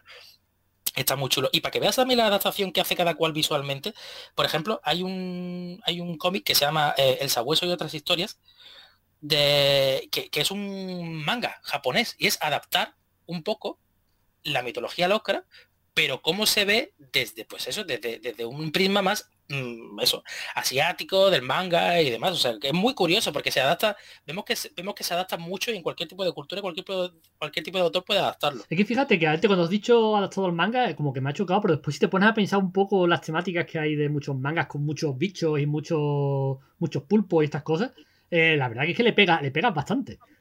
Claro, efectivamente. Y, y- y eso se ve mucho en este cómic que te digo, en el del sabueso y otras historias, porque es adaptar ese, ese terror, ese terror de Lovecraft visualmente a como ellos, normalmente los japoneses y tal, adaptan su tipo de terror. Porque, por ejemplo, si te vas a Junji Ito, por ejemplo, es, es un, es un terror muy, muy parecido, entre comillas. Es decir, a lo mejor, sí, es, es como eso, es de esa manera, lo cual es muy curioso, muy interesante. Y eso es lo que digo, que, que- es que vemos que, mm, traspasado fronteras a saco este hombre. Pero vamos a centrarnos en otro tipo de cosas porque no solamente va a ser, eh, porque estamos hablando de que, de, que, de que los mitos y leyendas pasan igual y únicamente se dibujan. No, también hay autores que lo que han cogido es este universo Lovecraft y se han creado sus propias historias. ¿Y de quién vamos a hablar? Pues de otro hombre que tampoco está muy allá, con todos mis respetos, pero hombre, a mí me cae muy bien y es un autorazo y me parece genial este hombre, que es Alan Moore. Vale, pues firmo lo que has dicho, porque es verdad que es muy, muy centrado, el hombre no está. No está, hombre. Evidentemente, eh, ya hemos hablado de Alan Moore aquí, por ejemplo, de V de Vendetta, de, de Regimo y tal. Y este hombre, Alan Moore, lo que, lo que ha hecho es sacar una su trilogía de Locra. Hay que decir, es verdad, que estos son están consideradas como obras menores de Alan Moore. Claro, yo, no sabía, yo no sabía que había hecho todo Alan Moore, vamos, no me sonaba. Te suenan siempre los grandes títulos de Alan Moore, pero no sabía que había tocado a Lovecraft. Efectivamente, eh, es que claro, porque, porque Alan Moore, claro, tú tienes V de Vendetta, Watchmen y tal, tienen como, tiene como mm, tomos así muy reseñables, pero es verdad que esto, y quiero recordar que él lo dijo, fue un poquito por encargo, porque tenía Ah. deudas del hombre, y claro, es decir, se ve, hay que decir que esto, esto, esta trilogía que ha sacado Alan Moore de, de Lovecraft es un poco, mm, se ve de ganado el hombre, podía haberle puesto un poquito más de esfuerzo. Son tres, son tres historias diferentes, la primera de Courger, que salió en el 2003, eh, la segunda de El Neonomicon, que salió en el 2010, y luego la tercera, que se llama Providence, que son tres tomos, que salieron entre 2015 a 2017. Estos son los tres, las tres historias que eh, Alan Moore recoge para mm, dar su visión basándose en ese universo chuluzcaliano o lovecraftiano o como lo queramos llamar. ¿De qué van estas historias? Muy sencillo. Te coge, te coge, te coge lo, más básico y lo más reseñable del autor, por ejemplo en The Courtyard, te coge mm, eh, hay una investigación sobre una serie de asesinatos que lo único que tienen en común son que las víctimas aparecen desmembrados eh, y a partir de ahí parece una, una, una investigación normal y habitual, pero eh, termina desembocando en que hay sectas de por medio, cultos de por medio, etcétera, etcétera. Eh, hay un... En este momento el, el- protagonista está buscando, un- no recuerdo cómo se llama el nombre, Cold, Cold, no recuerdo exactamente, pero era como que el protagonista se cree que es una droga y al final no, te das cuenta que eso no es una droga. Para, para el que haya leído un poco de Lovecraft, a lo mejor sí lo sabía del principio, pero es simplemente una lengua inventada por Lovecraft con el que se accede al universo místico y onírico de los, de los antiguos y demás. Es decir, que hay como guiñitos y el hombre coge eso, pero es lo que digo, no más reseñable. Lo que sí es verdad en, en Neonomicon, que fue el segundo tomo, lo mismo, investigación policial, aquí te presenta a un esa gente del FBI adicta al sexo. Y este cómic es muy interesante, lo que tiene de interesante este cómic es que explora mucho la asexualidad que he mencionado antes del autor. Porque eh, lo que en principio va resultando como una investigación policial al final termina desembocando en una... Eh, mm, es que no sé cómo decirlo. Una- herir sensibilidades.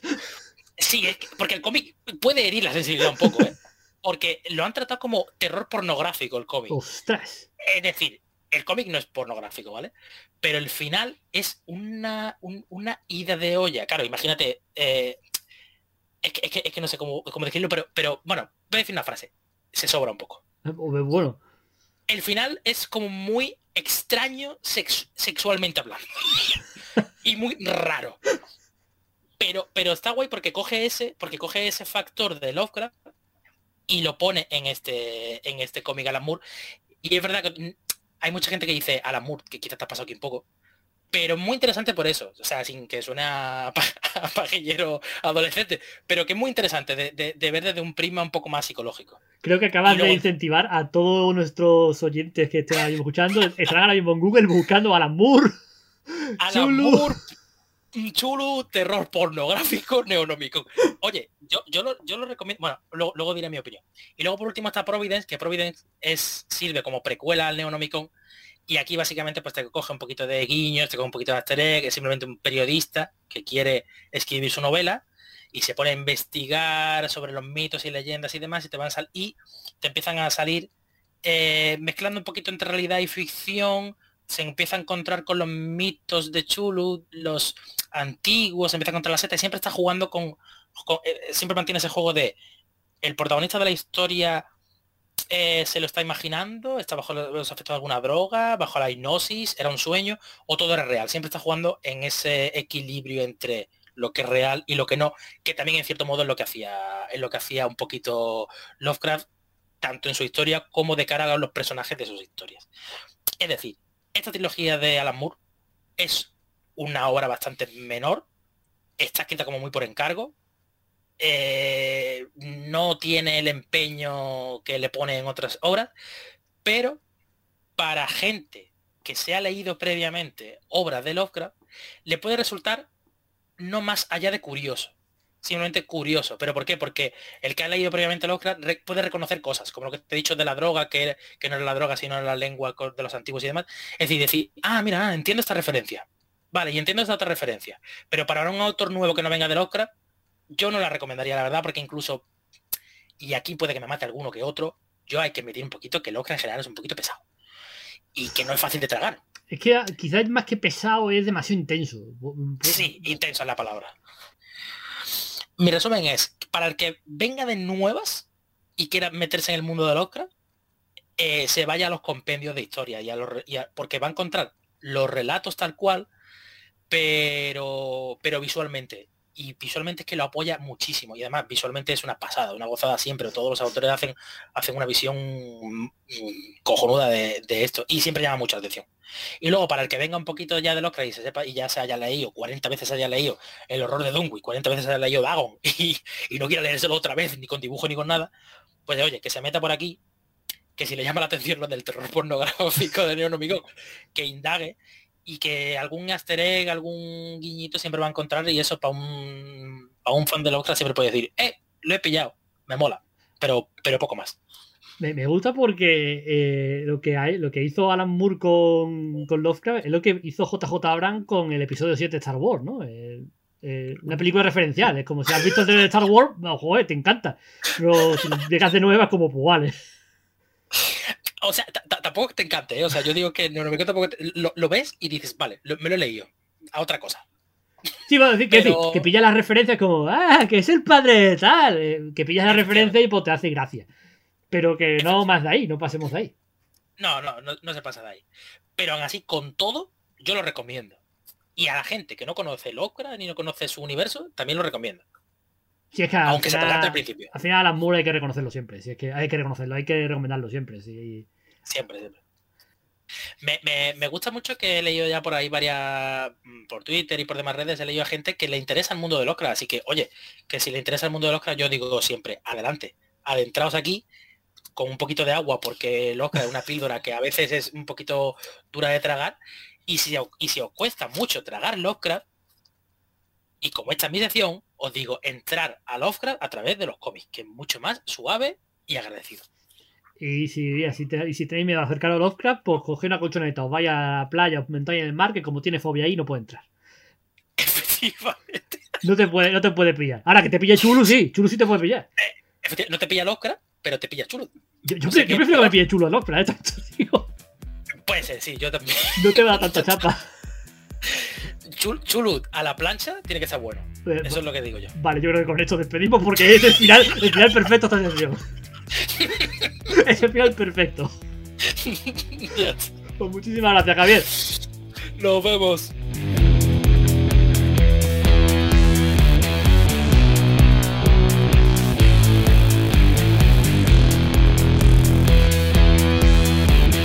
Y ha llegado el momento de hablar de videojuegos. Y aquí he de decir que tengo un debate moral porque el mar en los videojuegos a mí me provoca una doble sensación.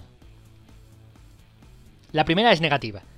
Y es que cuando en un juego que no trata sobre el mar hay pantallas de mar, eh, yo personalmente me amargo.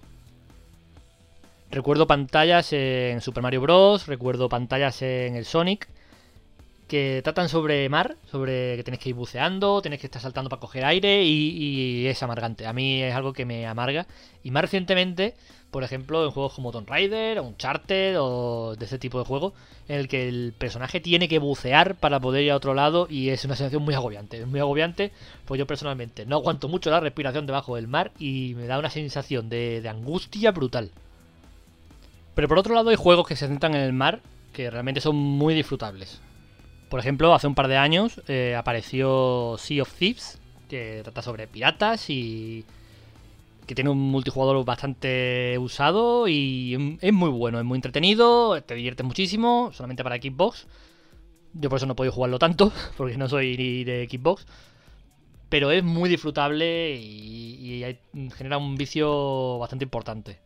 o como por ejemplo Depth, que es una, es una mezcla de lo que ha hablado antes Borja de los tiburones y, y videojuegos, en el que varios miembros de este programa han estado bastante viciados durante un tiempo a su multijugador y hemos jugado entre nosotros. En el que hay, por ejemplo, si juegan cuatro personas, pues tres personas son buceadores que tienen que ir buscando tesoros y otra persona es un tiburón. Y, tiene, y el tiburón tiene que ir a matar a los mm, jugadores y los jugadores tienen que matar al tiburón. Eh, La verdad que es bastante, bastante divertido. Y mira, ahí no me agobio, fíjate. Como llevamos botella de oxígeno, como que da más igual. Pero para hablar de mar y videojuegos, vamos a dar paso a nuestro colaborador, que seguro que nos da apuntes más interesantes y con más sapiencia que aquí los dos que acabo de aportar yo. Pablo Barce, bienvenido al Contrapodcast. ¿Qué tal, Leandro? ¿Cómo estás? Encantado de estar aquí otra vez. Para que después digan que no te puedes llevar a la consola y a la playa o a donde sea. A ver, ¿cómo puedes mezclar videojuegos y más, Pablo? Bueno, pues a mí en esta ocasión se me ha ocurrido, pues, pues, como siempre, yo creo que como las anteriores ocasiones, que creo que me voy un poquito hacia un sitio que yo mismo no me esperaba cuando lo pensé, pero me acordé inmediatamente de Bioshock. Ah, Bioshock, claro, claro. Sí, sí, porque, bueno, no sé si lo recuerdas, pero la, bueno, aparte de que es un juego que está ambientado en una ciudad submarina, que ya, que ya es mucho más. Hombre, es todo el más sobre ti. Totalmente. pero, pero a mí sobre todo me vino a la cabeza, mm, más que por el hecho que después cuando lo pensé dije, qué absurdo, ¿no? Que no me haya acordado primero de que es una ciudad submarina y, y no tanto del, del, inicio, que el inicio, no sé si lo recuerdas, el juego arranca con, con un accidente de avión en mitad del océano Atlántico y tu personaje que no recuerdo muy bien dónde estaba viajando exactamente, pero cae en mitad del mar con la fortuna de caer en una zona en la que hay una, eh, una torre, digamos, es como un faro que está en mitad de la nada del mar. Y, y entre los restos del avión tú pues vas nadando, llegas a, esa, a ese faro y cuando te metes dentro descubres que hay lo que llaman en el juego una batisfera que no sé si es el nombre real de, de ese artilugio, pero bueno, es como una, una, especie de cápsula submarina en la que te metes y, hace las veces de ascensor y te baja hacia, hacia Rapture, que es la ciudad donde se ambienta el juego. Ay, pues no me acordaba de cómo empezaba, fíjate. Es que, sí, sí. Es que hablamos, hablamos de un juego antiguo ya, ¿eh? Sí, estamos hablando de un juego de 2007, de hecho. O sea, 2007. que tiene ya su tiempo. Pero, pero es muy significativo porque tiene un inicio tan potente que, que a mí, por ejemplo, no se me olvida. ¿eh? A mí es un, es un, arranque que me impresionó muchísimo en la época en la que salió, que estamos hablando de la generación de Xbox 360 y PS3, y también salió en PC. Eh, pero en aquella época, eh, este juego, técnicamente hablando, era una delicia. Estaba muy avanzado tecnológicamente, gráficamente era una pasada y, ya te digo que este inicio era muy potente visualmente y también narrativamente, ¿no? Cómo te presentaban esa ciudad que tú descubrías en primera persona, ¿no? A través de los ojos del personaje, pero vivir en primera persona, cómo vas descendiendo hacia la entrada de Rapture y vas descubriendo que debajo del mar está todo, toda esa ciudad que se ve, digamos, desde lejos y ya después te vas introduciendo poquito a poco, es, es una pasada, ¿eh? ya te digo que a mí no se me olvida a pesar de, de los años que han pasado. Yo es que eso, eh, me acuerdo de que fue como el buque insignia de la, de la, generación de consolas anterior, que era, yo en esa época era de Xbox, después me volví a pasar a Sony, y era el juego que tenías que tener sí o sí en la Xbox. Es que si no tenías el Bioshock, eh, estabas desperdiciando prácticamente esa generación de consolas. Totalmente, además tiene, tenía cuando salió un halo de, de clásico instantáneo, ¿sabes? Como que nada más que salió. Eh, es que además recuerdo que a mí me pilló en, en, una época en la que trabajaba en game y aquello fue un acontecimiento y es un juego que yo no sabía ni siquiera que, existía o que iba a salir, pero cuando apareció eh, fue un acontecimiento y, ya te digo que se cubrió como de ese aura de clásico instantáneo también por donde, de, de venía, ¿no? Porque es un videojuego que está desarrollado por Irrational Games que es la desarrolladora que, que bueno, que ya, ya, no existe, ¿no? Hace unos años que desapareció, pero es una desarrolladora que fundó Ken Levine, que es un creador de videojuegos que, que es mítico, ¿no? Es, es un tipo que, que se ha forjado un, nombre en la industria precisamente por la narrativa, ¿no? Es un tipo al que le interesa muchísimo la narrativa de los videojuegos, eh, lo, que, lo que de hecho se conoce como environmental storytelling, que suena así un poco rimbombante, pero es la narrativa eh, que se desarrolla eh, con los entornos, digamos, ¿no? Con los escenarios y con el espacio, ¿no? Y Bioshock yo creo que fue un... Aunque ya existían juegos así, este fue bastante pionero, porque digamos que sentó las bases efectivamente de, todo lo que iba a pasar a, partir de entonces en la generación, ¿no? Eh, este juego utiliza la narrativa de una forma muy curiosa, o sea, con el entorno, con los espacios, con la dirección de arte, eh, los personajes y todo lo que te vas encontrando mientras vas descubriendo Rapture, vas conociendo la historia sin que tengas que estar, digamos, leyendo, ¿no? No es como otros videojuegos que, existían antes, ¿no? Que tienen un lore muy basado en la escritura, ¿no? Que, son estos típicos videojuegos en los que te encuentras documentos o libros. tú dices, que, existía, que... existía ahora, pero yo me acuerdo del segundo Tomb Raider de esta nueva generación, que ahí tenías que echarle más horas que para verte el pilar de la tierra, los pilares de la tierra, ¿eh? Totalmente. eso, no se ha terminado de ir, ¿eh?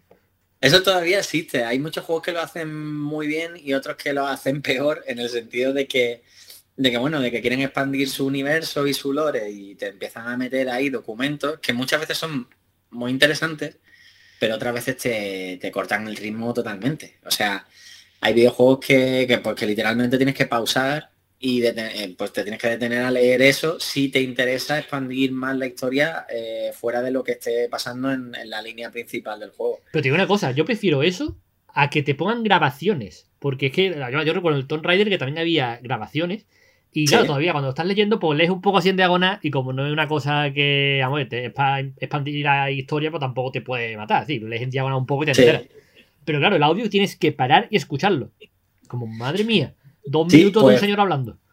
Pues justamente, Bioshock fue, juraría que el pionero de eso. Ay, pues, pues, pues, pues, fue el pionero de esta, de esta crisis de WhatsApp, de todo el mundo mandando audio. Por favor, parad.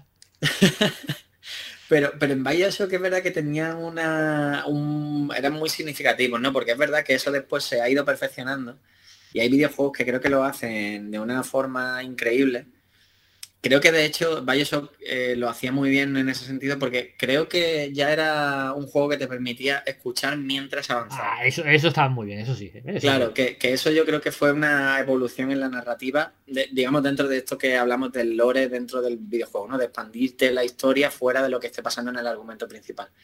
Y, esto Bioshock lo hacía muy, muy guay porque había muchas notas de audio, grabaciones, que además eran muy graciosas porque el juego está ambientado en es una ciudad distópica que, que mm, se supone que ha estado funcionando en los años 50, ¿no? Entonces, claro, todo tiene como un estilo art deco, eh, pues, pues, bueno, pues tiene la estética de, esa época, ¿no? Y entonces, por ejemplo, las grabaciones son como, como cintas literalmente como grabaciones en como si fueran de película, ¿no? pero son como audios así, como rollos de, de audio. Sí, sí.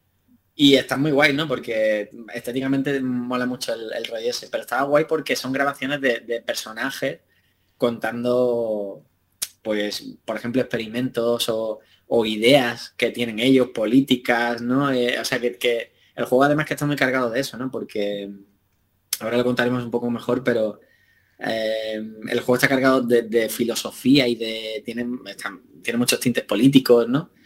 Y todo eso te, lo, vas transmitiendo, te lo van transmitiendo y tú lo vas descubriendo eh, con estos audios, También con el, con el entorno, porque por ejemplo, eh, dentro de este inicio mítico que te digo que a mí no se me borra de la cabeza, eh, una declaración de intenciones brutal del juego es que nada más entrar en Rapture, te encuentres una estatua de Andrew Ryan, que es el fundador de la ciudad y el, un millonario que es el que ideó todo ese sitio, ¿no? El, ese lugar apartado del mundo donde toda la gente pudiera ser libre y bueno, es una, una ciudad que, que, está libre de regulaciones, eh, eh, hay libre mercado, eh, están libres de moral religiosa, o sea que digamos que es una ciudad libre creativa e, e ideológicamente, ¿no? Y entonces es un sitio en el que se desarrolla el ultracapitalismo, ¿no? que esto está como muy inspirado en, en los textos de Ayn Rand Y de hecho el nombre del, personaje, Andrew Ryan, tiene como una conexión ahí muy loca, ¿no? Con Ayn Rand y, se nota de dónde viene la inspiración de Ken Levine, ¿no? Pero, pero eso, como que esta ciudad, esta fantasía ultra capitalista, pues, pues eh, se desarrolla en un mundo en el que hay experimentación humana, ¿no? Porque esto es como un universo que se llama, tiene, tiene un nombre que, que yo desconocía, de hecho, yo lo asociaba mentalmente como al, al cyberpunk, pero el, el cyberpunk es más moderno, ¿no? Tiene como... Sí, más, más, moderna. Sí. Eso es. Esto se llama biopunk. Y digamos que, aquí en, Bioshock se mezcla como el cine negro, ¿no? El, el, noir con biotecnología, que de aquí viene el rollo este de biopunk. Y sobre todo es por, por el tema de la experimentación con, el, con los humanos, con el ADN. Y el juego es que está cargado de eso, ¿no? Eh, es, un sitio donde han dado tanta libertad para, pues eso, ideológica y para crear y tal, que ahí se reúnen como científicos y empiezan a experimentar con el ADN humano y descubren una, una historia que en el juego se llama Adam, que es una, como un mejunje que hace que, que se mejoren las capacidades humanas. Entonces como que de repente la gente tiene superpoderes. claro, yo, recuerdo eso, yo recuerdo al, señor protagonista eh, con lo que con los brazos podía ir haciendo cosas y tal, pero es verdad que como me pilló en una época que tampoco era muy jugón, porque yo desde la Play 1 hasta la Play 4 tuve ahí varias consolas, pero no terminé de engancharme a ella. y dejé de abandonar un poco el juego y lo tengo olvidado, pero recuerdo eso, la historia del protagonista con la que con las manos tenía como poderes. Sí, eso es, que esa es una de las características principales del juego, es como una de las cosas más significativas, ¿no? Que en el juego existen lo que se llaman plásmidos, que es lo que inventan en, esa ciudad y, que, que comercializan. O sea, que, la gracia del juego es como en ese universo, ¿no? De, libre mercado y de repente después de total libertad, eh, el capitalismo lo que hace es coger un descubrimiento que hace que puedas mejorarte, digamos, eh, biológicamente y tener poderes, puedes tener telequinesis, puedes eh, eh, echar fuego por las manos o rayos, ¿no?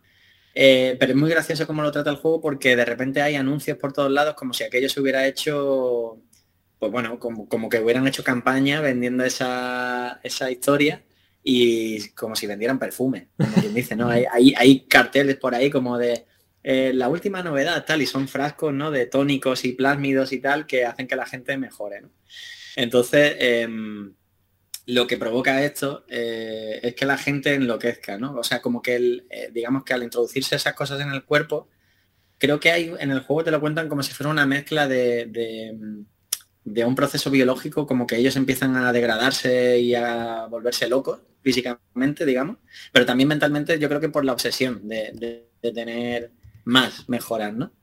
Y entonces dentro de la ciudad hay una, guerra civil y toda la gente que está como loca con el Adam eh, mata al resto de gente que está cuerda o que está sana y, entonces pues la ciudad se va al, carajo, básicamente, ¿no? Entonces tú cuando llegas con el personaje te encuentras que la ciudad ya eh, han prácticamente desaparecido, ¿no? Que está en total decadencia y solo quedan los, los locos, ¿no? Que en el juego se llaman Splicers y mm, que deambulan por ahí buscando Adam, ¿no? Buscando tónicos y plásmidos y movidas.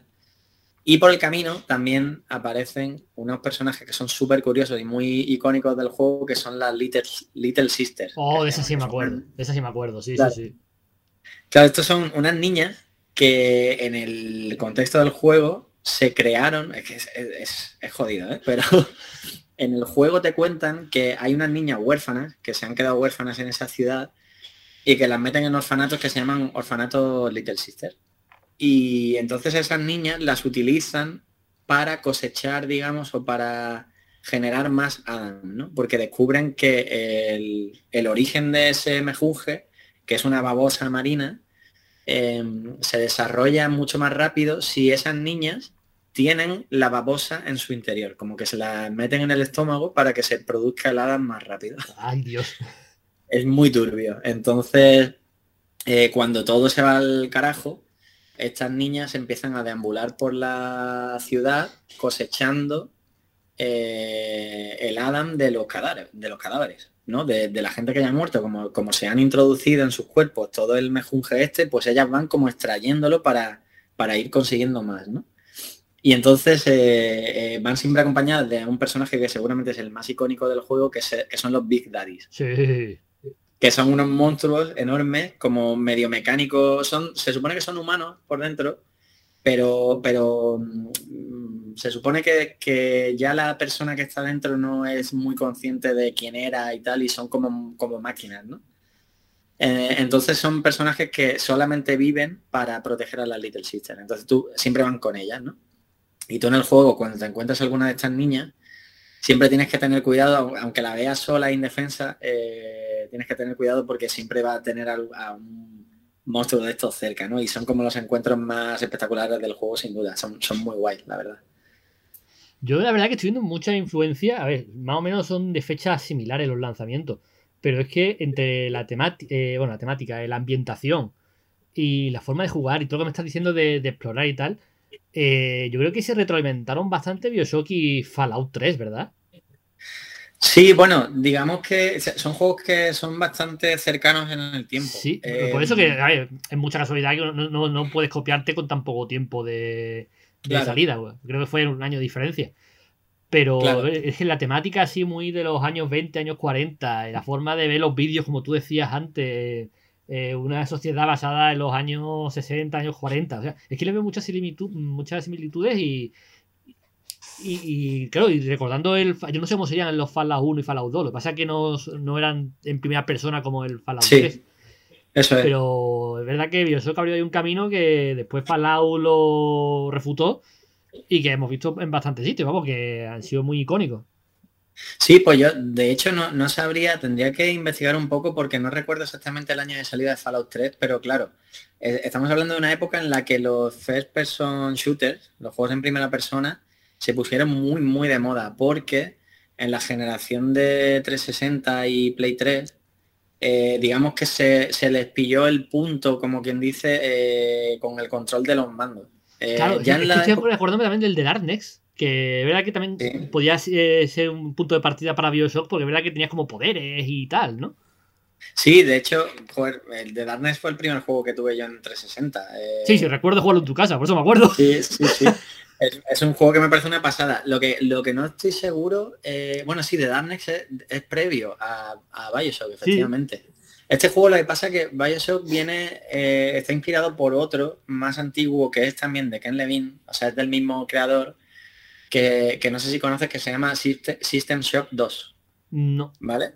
Que este juego sí que es Cyberpunk. Es un juego más eh, que está, eh, o sea, si lo juegas actualmente, eh, ahora se ve un poco viejo, pero justo ahora están desarrollando una remasterización, lo están rehaciendo para, para lanzarlo de nuevo. Y, y se parece mucho, comparte muchas cosas, muchas ideas con, con Bioshock. Eh, lo que pasa es que salió mucho antes, estamos hablando de un juego bastante anterior. Eh, entonces yo creo que el, el Bioshock está inspirado, digamos, en, el propio trabajo de Ken Levine, pero es verdad que, en aquella época es que eh, era, digamos, el auge de los juegos en primera persona en consolas, porque empecé lleva muchísimo tiempo existiendo, obviamente, ya sabemos que de dónde vienen, ¿no? Wolfenstein 3D, estaban los Doom, ¿no? Que son de los años 90 y que marcaron un antes y un después. Sí, pero, Pero es verdad, es verdad que, consola- hasta, la, hasta la fecha eran, eran primeras personas, pero más bien ambientado al combate. Es decir, al combate, de Wolfenstein, por ejemplo, pues era un tío en un castillo matando nazis con una pistola. Eso es. Eh, que me- que estoy hablando el Doom, es matando monstruos. Aquí al final es, es de explorar.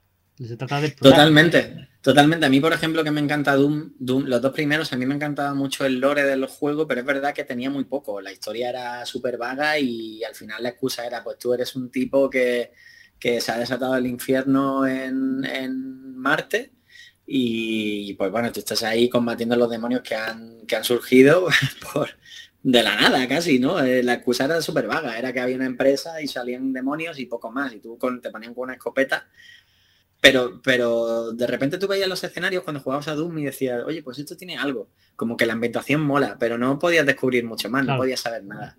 Con Bioshock, por ejemplo, sí que pasa que, que fijándote en los escenarios descubrías la historia. Y está muy guay. Y lo que tú dices, ¿eh? seguramente juegos como Fallout eh, vienen de aquí también, porque es que es una época en la que de repente la primera persona explotó por, por, por, eso, por la mejora también de la tecnología y también que se le pilló el punto, por ejemplo, a, a, jugar con un mando a juegos en primera persona, que en Play 2 ya empezó a pasar, pero era bastante incómodo. Eran, había muchos, pero la mayoría bastante, bastante pochos, es, decir, ¿no? Como que era raro todavía jugar a juegos en primera persona. Había muy poco.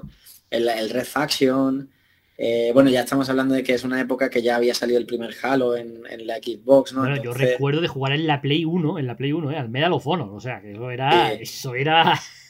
Claro, es que eso, eso era terrible, porque son juegos que funcionaban súper bien en PC, pero en consolas no, tiraban.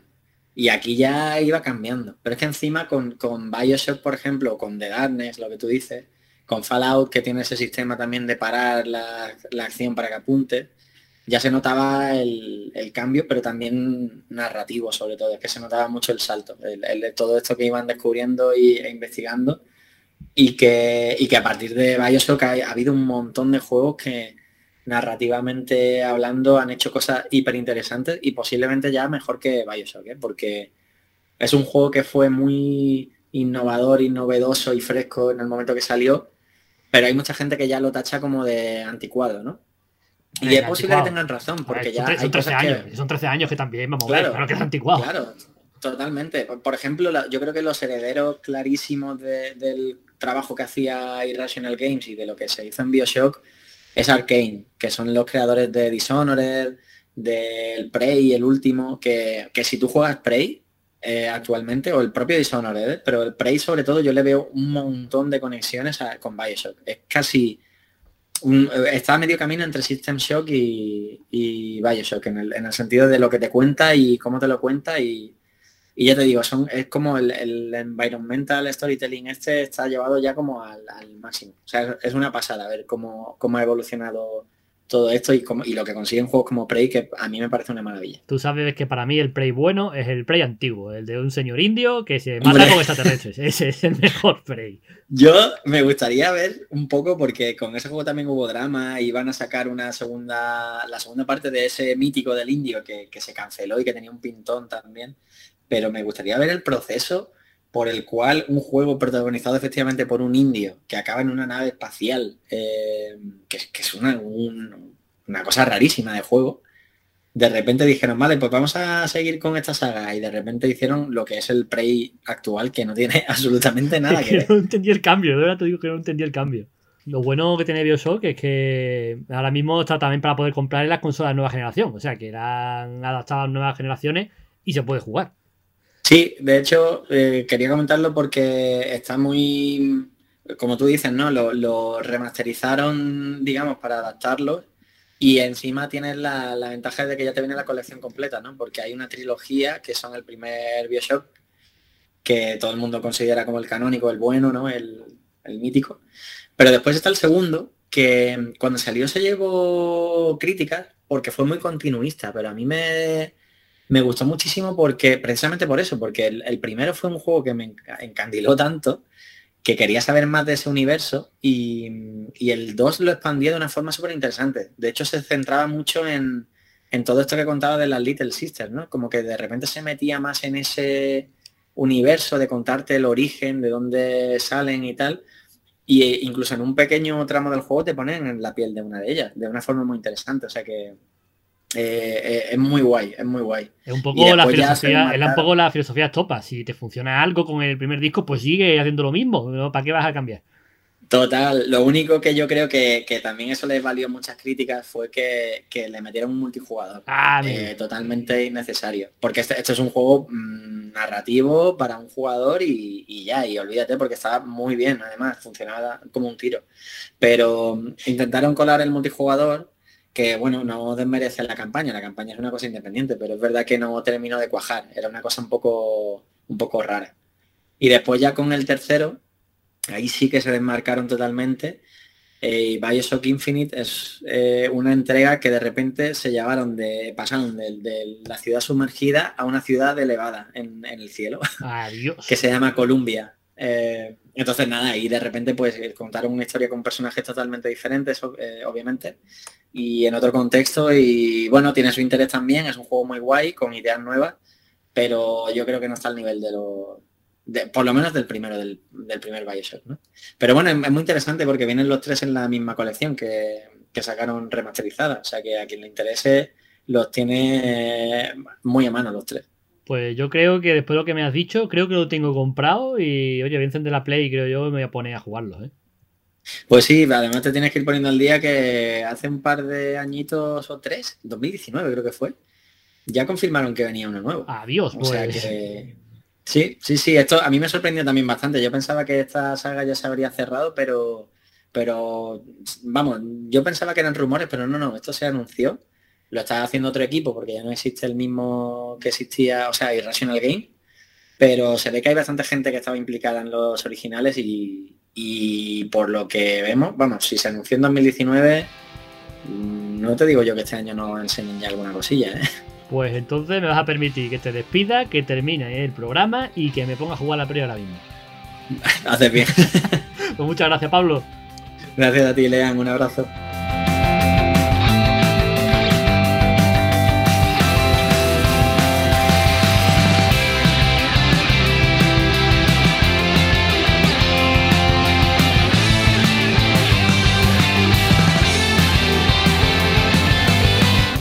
Bueno, pues hasta aquí hemos llegado. Muchas gracias por aguantar todo este tiempo del programa, habernos escuchado con atención y esperamos que te hayamos entretenido. Ya sabes que puedes oírnos por Spotify, que nos puedes oír por Facebook, por YouTube. Eh, colgamos también en las secciones por Twitter, en iBox. Estamos en todos lados. Total, que si quieres saber todas las plataformas en las que nos puedes escuchar y tal, mm, métete en nuestra página web www.elcontrapodcast.com y ahí, ahí tienes información de sobra. Ya sabes, síguenos en Twitter, en Facebook y en Instagram, que vamos actualizando constantemente cositas para que durante todo el mes vayas teniendo noticias relacionadas con el mar, eh, contenidos especiales, vídeos, canciones. Total, síguenos, entra en la familia del Contra Podcast y muchísimas gracias por tu atención, que yo creo que tal y como están los días últimamente, es muy, muy, muy de agradecer. Desde aquí se despide Leandro Pavón y hasta el mes que viene.